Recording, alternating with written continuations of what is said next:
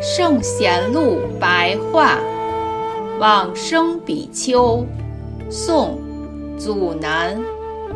祖南不清楚他的出身，居住在南岳，今湖南衡山。自学书写《阿弥陀经》五百卷，《金刚经》一百卷，《法华经》十部，先后花了二十七年之久。生平常时称念佛名，祈愿能够往生极乐净土。由于自学写经，精进念佛。